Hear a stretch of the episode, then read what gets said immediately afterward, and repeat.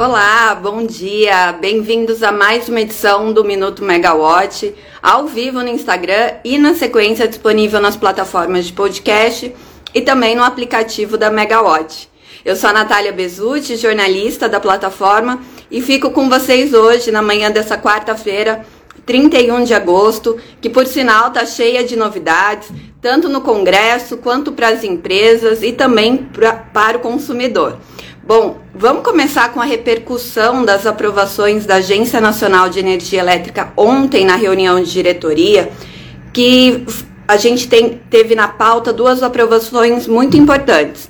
Uma a do programa de resposta da demanda e depois do edital de, do preço do leilão de reserva de capacidade.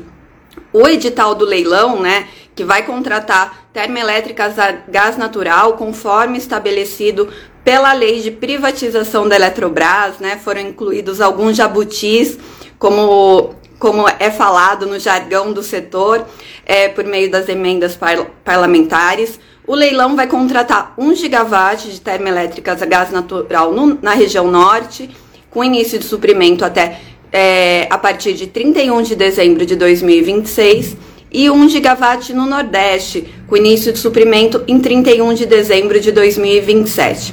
Os contratos são por disponibilidade e vão ter prazo de suprimento de 15 anos e só podem participar novos projetos.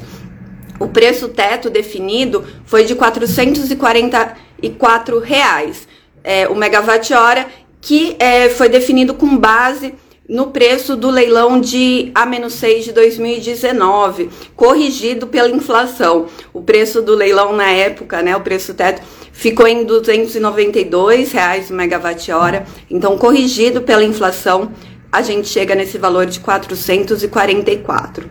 A empresa de pesquisa energética cadastrou cerca de 12 gigawatts, né? E o relator do processo julgou ali, falou durante a deliberação, que entendeu que o preço teto é, foi bastante justo para o consumidor e sem grandes elevações.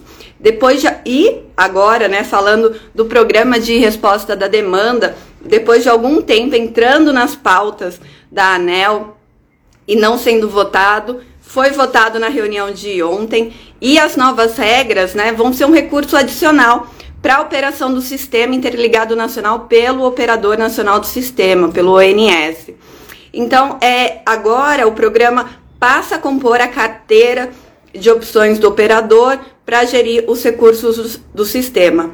Entre os aprimoramentos estão a flexibilização do requisito de conexão à rede, de supervisão do ONS, a, inclu a inclusão do consumidor é, modelado sob agente varejista, exclusão das rampas de redução e retomada de consumo, possibilidade de deslocamento do consumo para horários pré-definidos pelo ONS. Então, tudo isso entra agora né, na carteira ali de opções do ONS para gerir a operação do sistema e a nossa equipe de regulação fez um webinário muito legal que está disponível em mega vídeos na, no site da Megawatt, que explica um pouco de cada proposta, né, que agora for, foi aprovada, e como isso tem um impacto também na, no custo final do, do sistema. Do lado das empresas, a gente tem que comentar aqui que a EDP Energias do Brasil assinou o contrato para venda da hidrelétrica de Mascarenhas ao veículo de investimento em renováveis britânico Victor, Victory Hill por 1,2 bilhão.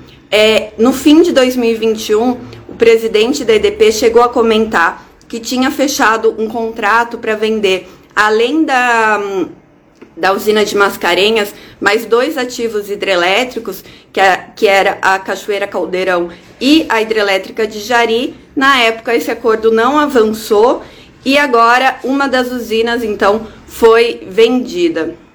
Segundo a EDP, o acordo prevê o desembolso de 800 milhões no fechamento da operação e também estão previstos valores adicionais quando da renovação da concessão da usina, que vence em julho de 2025. A Vitória Rio tem é, 2,4 bilhões em ativos distribuídos no Brasil, Estados Unidos, Reino Unido e Austrália.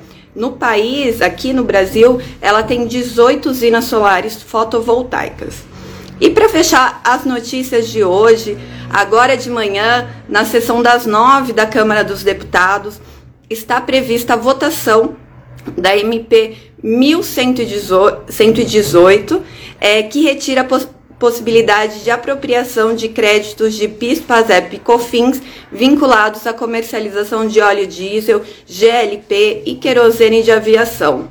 Bom, mas o destaque dessa votação não é para retirada do, dos tributos, né, dos combustíveis, e sim porque no texto divulgado pelo é, deputado Danilo Forte, que é do União do Ceará, o relator ele abre também a possibilidade de abertura do mercado livre de alta tensão a partir de 2024 e estabelece os consumidores estabelece que os consumidores devem ser representados por varejista em linha com aquela proposta do Ministério de Minas e Energia colocada em consulta pública no finzinho de julho. Então, o parecer dele, né, que já foi divulgado e deve ser apreciado ainda hoje, por quê? Porque ele tem que ser votado pela Câmara e pelo Senado antes de 27 de setembro, que é quando o texto perde a validade, né? Caduca, como diz o, o jargão aí político. Então, é, o texto ainda trata, né, segundo o parecer do, do relator, do deputado Danilo Forte, trata de outras questões como autoprodução, desconto das renováveis, sinal locacional, fixação das tarifas de uso dos geradores, garantias financeiras na disputa de margem de escoamento e mudanças no marco da geração distribuída. Então a gente tem aí nesse texto muito mais inovação para a energia elétrica do que propriamente para a retirada de piscofins da da, dos combustíveis. Então a gente vai acompanhar aqui na Megawatt e vai colocando durante o dia no site para vocês. Bom, para fechar a, o, o, nosso café da manhã energético, como diz Rodrigo Polito, fechando a nossa manhã, ontem a Megawatt publicou o estudo quadrimestral, que é o estudo feito com base na revisão quadrimestral da carga, né, que é um material desenvolvido pelo ONS, pela EPE, pela CCE, então, com base no, no, estudo, a gente tem alguns destaques importantes para o sistema interligado nacional, para a geração de energia, e eu vou deixar um spoiler aqui para vocês, que depois podem conferir o estudo na Megawatt, na parte de análises.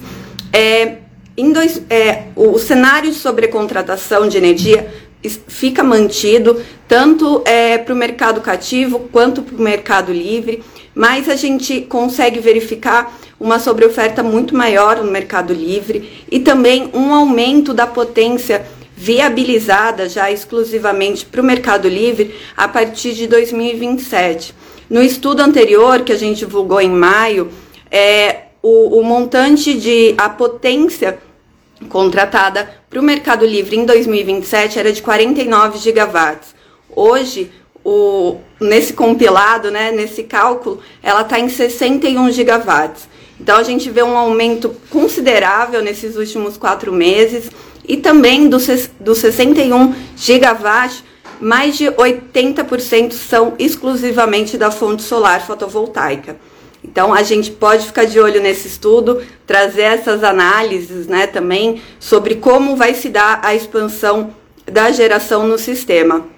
Outro ponto legal é a gente entrou no período seco, então consequentemente o, há um movimento contrário, um movimento de queda na capacidade de regulação dos reservatórios. Então, ela passa de 3,1 meses para 2,8 meses. E também, com a entrada das linhas de importação no Nordeste e no Sul, houve uma queda é, dos limites de intercâmbio para 8,7 gigawatts.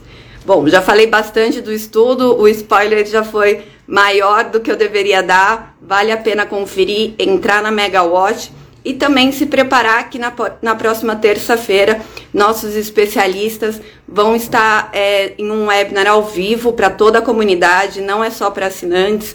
Na próxima terça-feira, dia 6 às 17 horas, explicando e tirando dúvidas sobre o estudo quadrimestral. E se você ainda não baixou o aplicativo da Megawatt, essa é uma ótima oportunidade a gente divulga é, os alertas, né? Quando tem o webinário ao vivo, quando sai uma notícia de última hora, você recebe no celular também é, essas atualizações.